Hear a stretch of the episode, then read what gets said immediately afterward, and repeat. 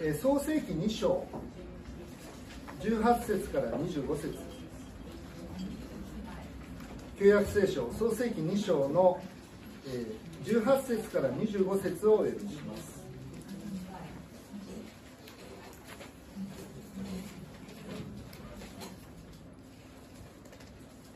創世記2章18節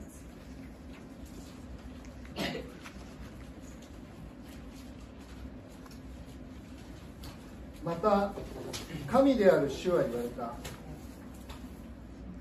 人が一人でいるのはよくない。私は人のためにふさわしい助け手を作ろう。神である主はその土地の土であらゆる野の獣とあらゆる空の鳥を形作って人のところに連れてこられた。人がそれを何と呼ぶかをご覧になるためであった。人がそれを呼ぶと何であれそれがその生き物の名となった。人はすべての家畜空の鳥すべての野の獣に名を付けた。しかしアダムにはふさわしい助け手が見つからなかった。神である主は深い眠りを人に下された。それで人は眠った。主は彼のあばら骨の一つを取りそのところを肉で塞がれた。神である主は人から取ったあばら骨を一人の女に作り上げ人のところに連れてこられた。人は言ったこれこそついに私の骨からの骨私の肉からの肉これを女と名付けよう。男から取られたのだ。からそれゆえ男は父と母を離れその妻と結ばれ二人は一体となるのである。その時人とその妻は二人とも裸であったが恥ずかしいとは思わなかっ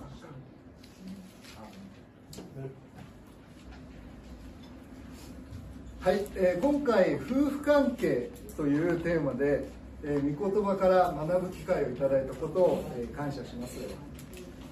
先ほどスミス先生からご紹介いただきましたので、まあ、簡単にだけあの詳しい自己紹介は午後のセミナーであのたっぷりとエピソードも交えてあのお伝えしたいと思うんですがこの説教の中では簡単に自己紹介をさせていただきます。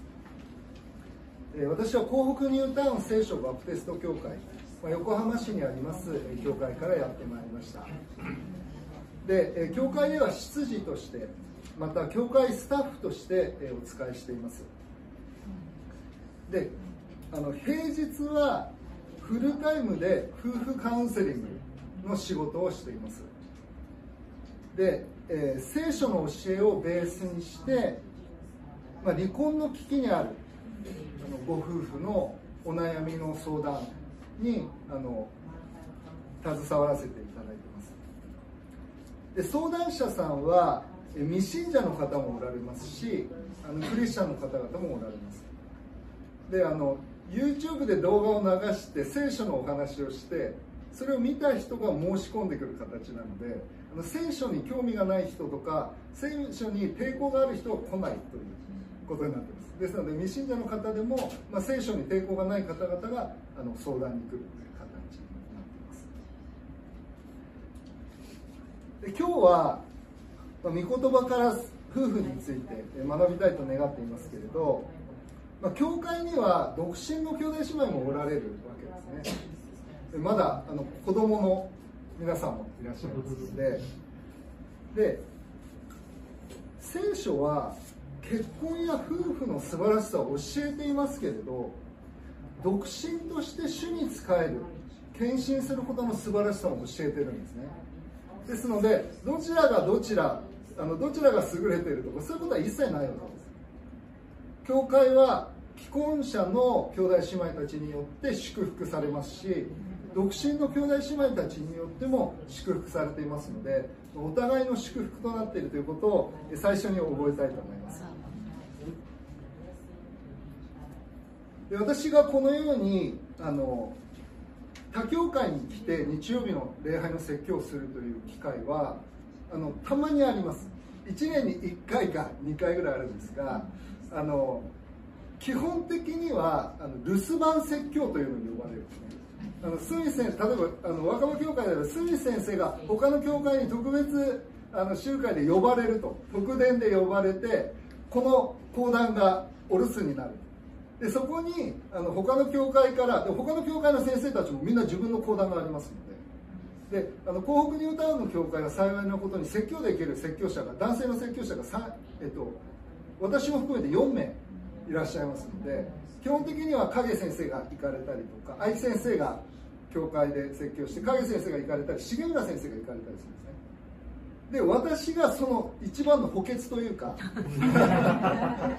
他に行く人がいない時に私が使わされていくという形になりますのであのこのようにその教会の牧師先生がいらっしゃるところに私が招かれて説教をするということは実は初めてで非常に緊張しております。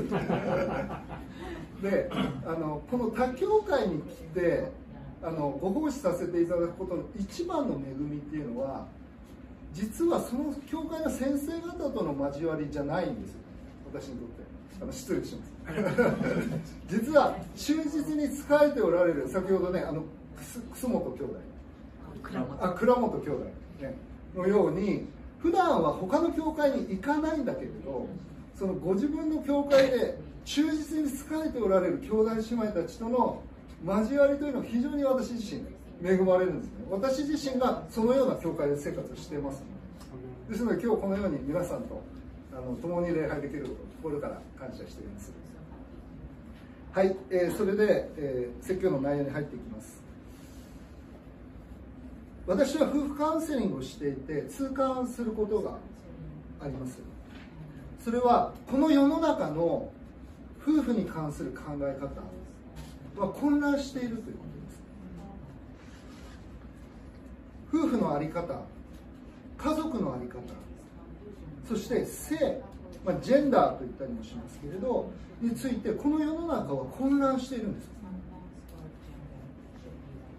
厚生労働省のデータによれば結婚する3組に1組の夫婦はまあ離婚してるんですよ日本では。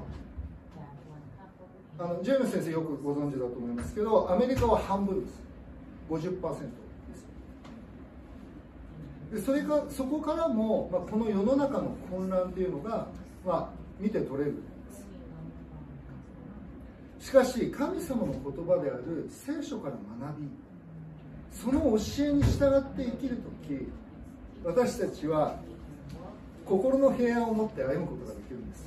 混乱から秩序へと神様の言葉は導いてくださるわけです、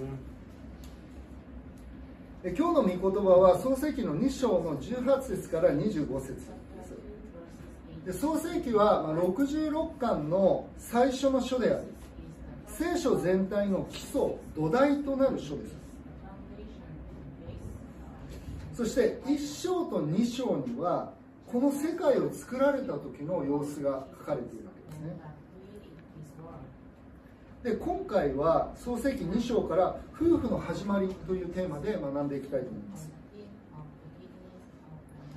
で次回10月にあのもう一度お招きいただけるということですのであのその時には夫婦のあがないというテーマであの創世記の3章から礼拝であのメッセージをあの共に学んでいきたいと願っています。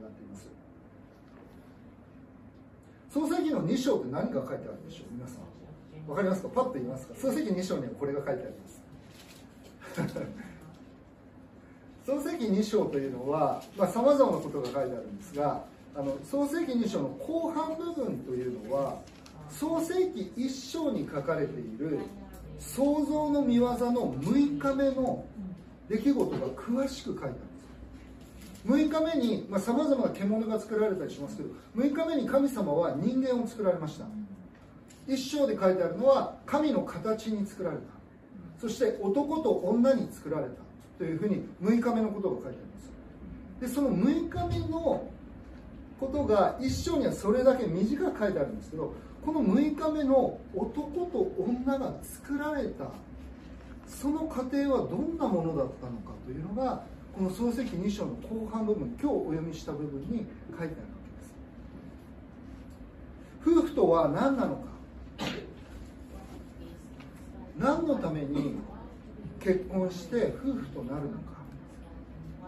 そして夫婦として何を大切にしなければならないのか、まあ、このような根本的な疑問に対して、まあ、今日の箇所は答えを与えているということができます。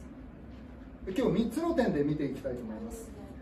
1つ目はふさわしい助け手の創造。ふさわしい助け手の創造です。2点目はこれこそという人の喜び。これこそという人の喜び。3点目は神により2人は一体となる。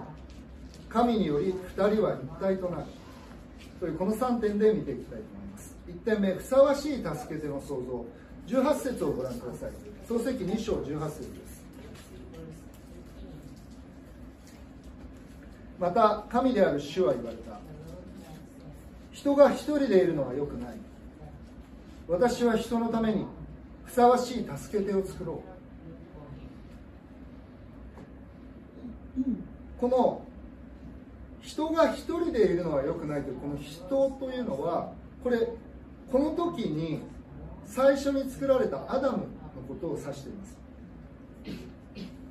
アダムがエデンの園に置かれそして耕して守るようにそして善悪の知識の木からは食べてはいけないけれど園の他のどの木からも食べてよいということが神様から語られた後にこの18節に移っていきます。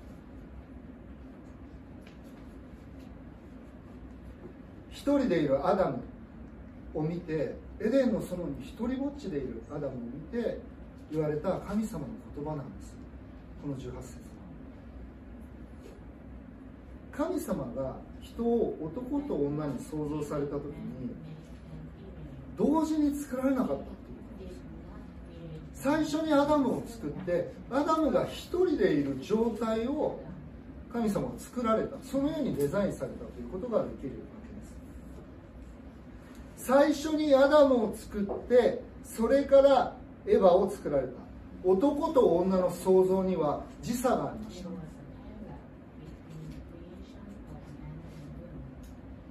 6日目の中でアダムにとって良くない状態を神様は作られたんです。そしてアダムに妻を求めさせるようにされた。ということができるわけです作り主は最初の男性アダムの心にふさわしい助け出である女性彼の妻となるエヴァを憧れ求める思いを置かれたと言えるのではないでしょうか。このふさわしい助け手の助け手という言葉はヘブル語で言いますとエーゼルという言葉。でこの創世記の2章でこのエーゼルという言葉は女性を指しているわけですね。ふさわしい助け手というのはエヴァのことです。しかし聖書のほ他の箇所まあ、契約聖書の他の箇所ほとんどは神様のことを指しています。え例えば、え詩篇の33編20節を、えお開きいただきたいと思います。詩篇33編20節。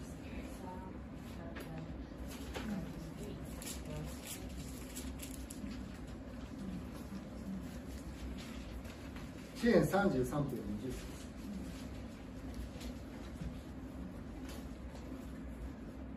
私たちの魂は主を待ち望む主は私たちの助け私たちの盾とあります。ある仲介者は次のように言っています。引用します。エーゼルとはほとんどの場合神が助けという意味に用いられています。また神からの助けという意味に用いられています。反対に神が助けられなければ全く絶望であるという意味にも用いられています。ですからエーゼルは単なるヘルパーや補助者ではなくそれがなければ存在そのものが脅かされるほどの重要な助け手を意味します。そうですよね。私たちクリスチャンにとってもし神様がいなければ私たちの存在はもう私たち生きられないですよね。英語の賛美にもあの日本語の賛美にもありますよね。I need him every hour もう毎毎時間毎時間神様必要なんですよって。恵みある主正ずばひとときだに得たえじ賛美があります。ねもう神様いなかったら一瞬も耐えられないんだ。それは私たちの信仰者の告白ではないでしょうか。しかしここで同じ言葉を神様はふさわしい助け手としてエヴァを作る時言っておられる。これはエヴァがどのような存在として作られたかを示唆しているということができる。わけですアダムにとって欠かすことの存在欠かすことのできない存在としてのエヴァ。夫にとって欠かすことのできない存在としての妻を作ろうと神様が言われた。神様のデザインは男だけではなくて女を作られこの2人が夫婦となって初めて完成するものでした。神様はそのようなものとして私たちを作られたわけです。これは三位一体の神様の姿と似ているかもしれません。愛によって互いに交わりを持ちながら完全に一体である。それが私たちの信じる三位一体の神様です。そしてそれとお互いにとって書くことのできない存在として作られた夫婦は似ているということができます。深い人格的な魂における助け手のエヴァを神様は作られたんです魂の深いところで響き合う存在として男と女が作られたのです。しかし私たちはこのことをどれだけ日常生活の中で意識しているでしょうか。自分の伴侶に対して人格的に欠かすことのできない存在絶対に自分には必要な人なんだというふうに私たちはお互いに日常の中でどれほど意識しているでしょう。ふさわしい助け手を作ろうと言われた神様の作り主である神様の深いご配それを改めて捉え直したいと願います。2点目です。これこそという人の喜び。この後に神様はアダムに深い眠りを与えます。そして彼のあばらから女性であるエヴァを作られたということが書かれています。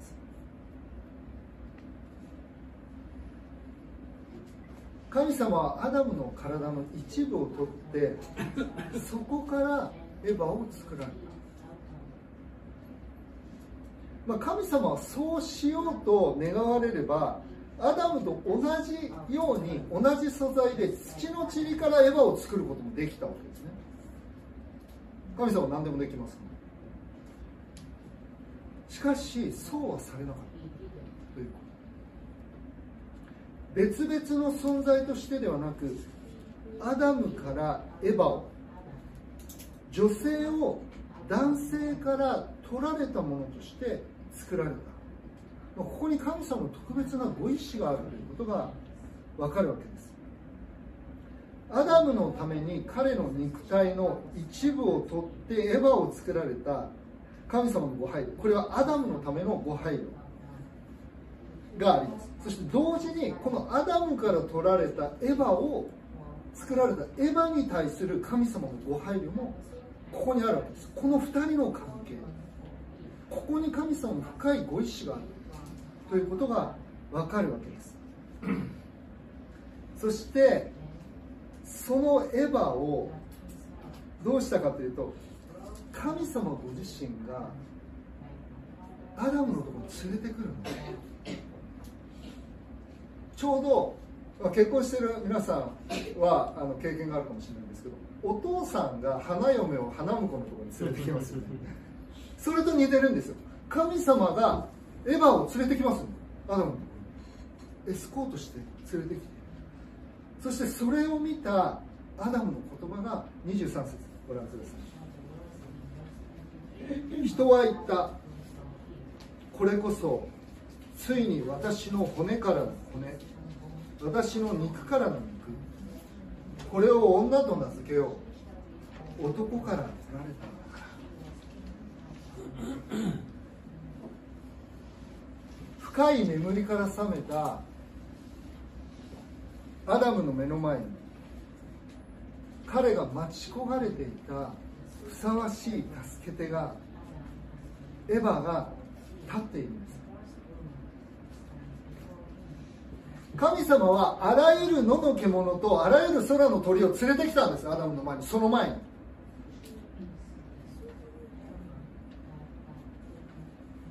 書いてあるのは彼にはふさわしい助け手が見つからなかったと書いてあるんです。違う。違う。動物が来て鳥が来て違う違うこれではないと。アダムは名前を付けながら探してたんです。しかし彼にはふさわしい助け手が見つからなかったと書いてあるんです。探してたんです。アダム。そこにエヴァが現れるんです。そして彼の言葉はこれこそついにと言ったんです。これ待ってる人の言葉ですよね。だからプレゼントあげてうわこれ欲しかったんだって言われる時ありますよね。それを待ってたっていうことです。これこそ欲しいものだったんだ。アダムは待ってたんですよ。エヴァのことを。ふさわしい助け手を待っていた。憧れと期待が満たされている。これは私の想像に過ぎないわけですけれど彼は眠ってる間多分エヴァの夢を見てたんじゃないでしょうか自分と本当に心を合わせて魂の部分で響き合える相手はいないんだろうか。そしたらその夢見ていた女性が目の前に立ってるんです。でこれこそついにと彼は言ったんです。やっと会えたね。という喜びの声を上げたんです。そして彼が言うのは私の私の骨からの骨私の肉からの肉という言葉。が自分の体の一部としてエヴァを認めているわけです。私の骨からの骨。私の肉からの肉。私だ。私の一部だ。これ同じ存在なんだ。彼はエヴァを見て思った。動物はみんな違ったんですよ。彼と。違うって思った。ですけどエヴァを見た時あこの人は私の一部なんだ。私の一部となるべく私の一部として取られて私と一つとなるべく作られた人なんだ。と彼は思ったんです。どれほどかけがえのない愛しい親しい存在してアダムはエヴァを感謝していることでしょうか？そして自分の一部からエヴァを作り彼女を連れてきてくださった神様の恵みに感謝して作り主を褒めたたえたことでしょうか？神様はこの場におられて連れてきましたんで。神様はこの場にいるわけですね。神様はこのよアダムの喜びの声を聞いておられるわけです。これも私の想像ですけど作り主である父なる神様はニコニコしてるんじゃないでしょうか。微笑んでおられるのではないでしょうか。この23節の言葉っていうのは聖書に出てくる人間が発した最初の言葉なんです。ここまで語ってるのはずっと光あれとか神様なんです。聖書に最初に出てくる人間の言葉が奥さんのエヴァに出会った時の感動の言葉だ。というのは、まあ、非常に象徴的だと言えるかもしれません。神様のご計画に従ってお互いのために作られた夫と妻。深いところで結ばれて共にかけがえのない存在として生きていく夫婦。お互いがいなければその存在さえも脅かされるような助け合う存在としての夫婦。その夫婦の喜びをアダムはここで語っているんです。私たちもまた改めて夫婦の喜びを受け止めたいと思います。何よりも誰よりも親しい存在としての夫と妻です。骨からの骨肉からの肉として喜びを持ってお互いをもう一度見つめ合いたいのです。3点目です。神により2人は一体となる。24節は次のように語られています。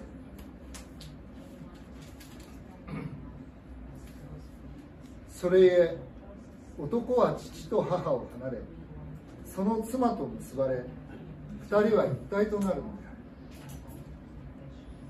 このこの言葉はまあ、18節から23節までの、まあ、まとめであるというふうに言ってもいいと思います、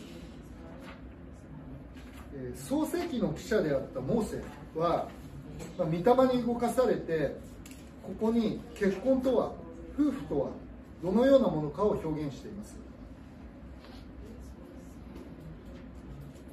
2人は一体となる。聖書は夫婦をこのように表現するんです。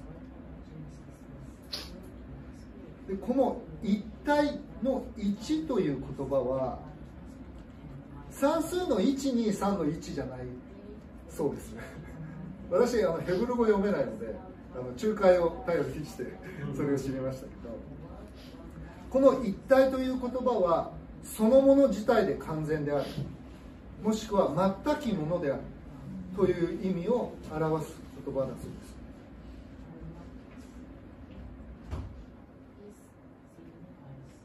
これは肉体が一つとなるという夫婦の性的な交わりを意味している。と理解することもできますし同時に深い人格的な魂における一致をも表しています。イエス様の時代にパリサイ人たちが何か理由があれば離婚してもいいでしょうかとイエス様に聞きました。私のところにも同じように同じような質問をする方がいらっしゃいます。今日も人々は同じ質問をしてるんです。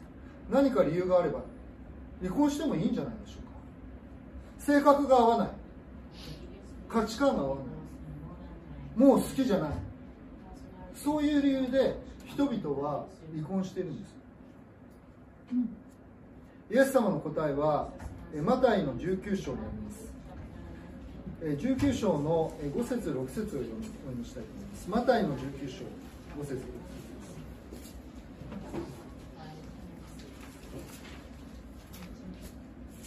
マタイ19章5節。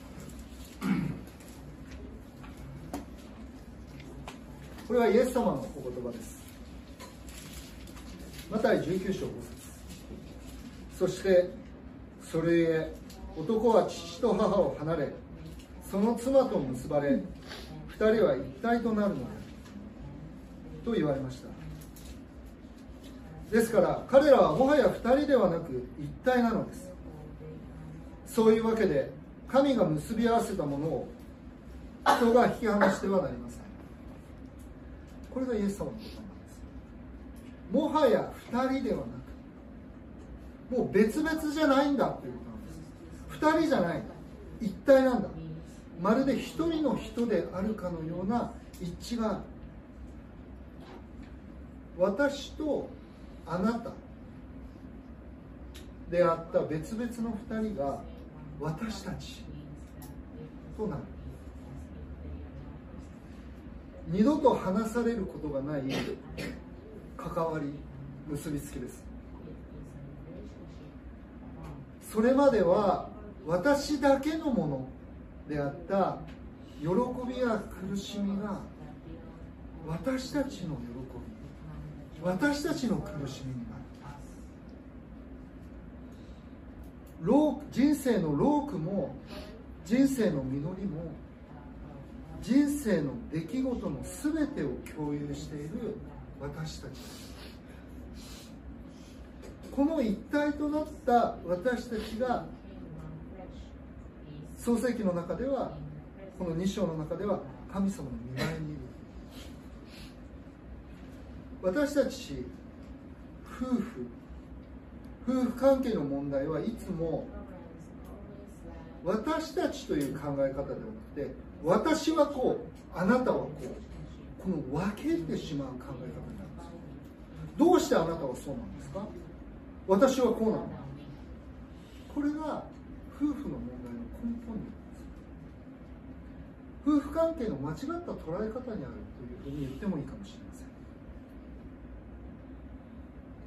そして神によって一体となった夫婦をこの2人を引き離す離婚がどれほど作り主のデザインに反するものであるかということがここから分かるわけです。また神によって夫婦が一体となる前に肉体だけが結びつく性的な関係を結婚する前に持つという現代の性の在り方がどれほど歪んだいびつな関係であるかということが分かりますそして一体となった2人の関係に第三者が入ってくる会員の罪。それがどれほど作り主の御心に反するものであるかが分かります。夫婦関係とは何なのか。それは2人の人男と女がもはや2人ではなく一体となるという神様の見業なんです。なんと尊いことでしょうか私たち作られた男と女を夫婦としてくださる神様の御手の技創世記に戻っていた。だいて1章の31節をご覧いただきます。先ほど、えー、1章は、えー、創造の見業。そして2章の後半部分は6日目の解説というふうに申し上げましたけど6日目の創造の見業を成し遂げてこの最初に夫婦最初の夫婦を含む作られた全てのものを見て言われた主の言葉が創世記1章の31節に記されています。創世記1章31節をお願いします。神はご自分が作ったすべてのものを見られた見よそれは非常に良かった。夕があり朝があった。第6日。第6日だけ非常に良かったと書いてあります。そこまでは良かったって書いてあるんですね良かった良かった良かったってずっと来て6日目に非常に良かったと書いてあるんですね6日目までのあ5日目までの良かった世界に、まあ、夫婦が加わ加わって人間が加わって神様の創造の見業は完成完了しました。それら御手によって作られたもの全てを見て主は非常に良かったと言われまし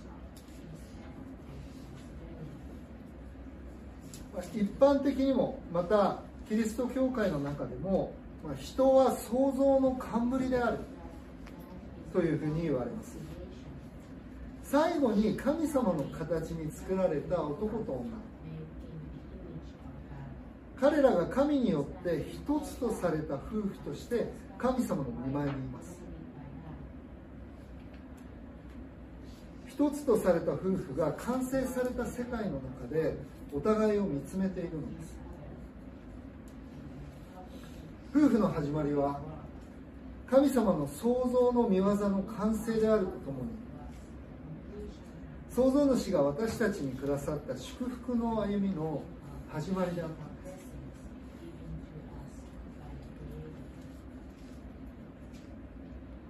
私はこの御言葉をカウンセリングの中でほとんどもう毎日のように開いています。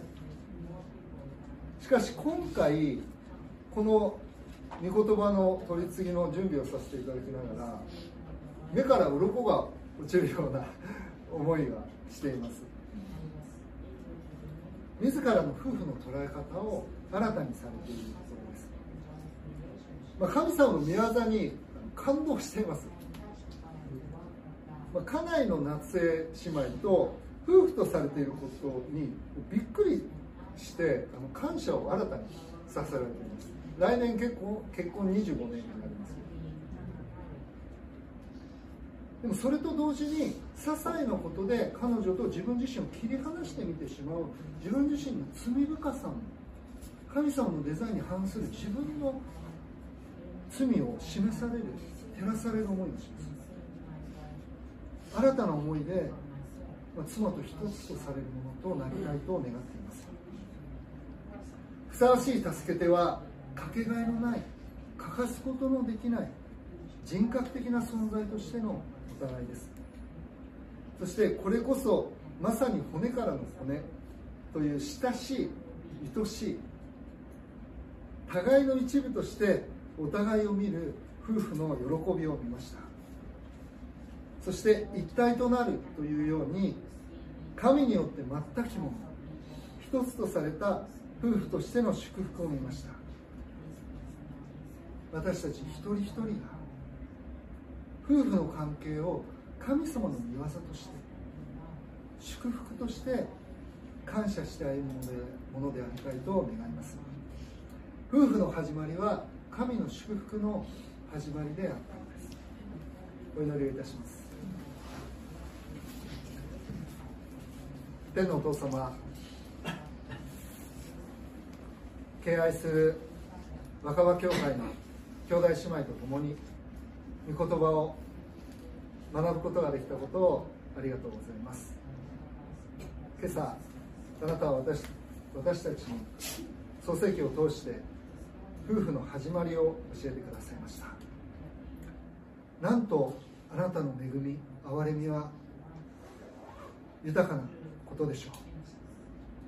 どうか私たちがこの夫婦というものをもう一度捉え直し心からの感謝と喜びそして結婚を願っておられる方々には期待を持って歩むものとしてくださいますよこの時を感謝してイエス様のお名前を通してお願いします。アーメン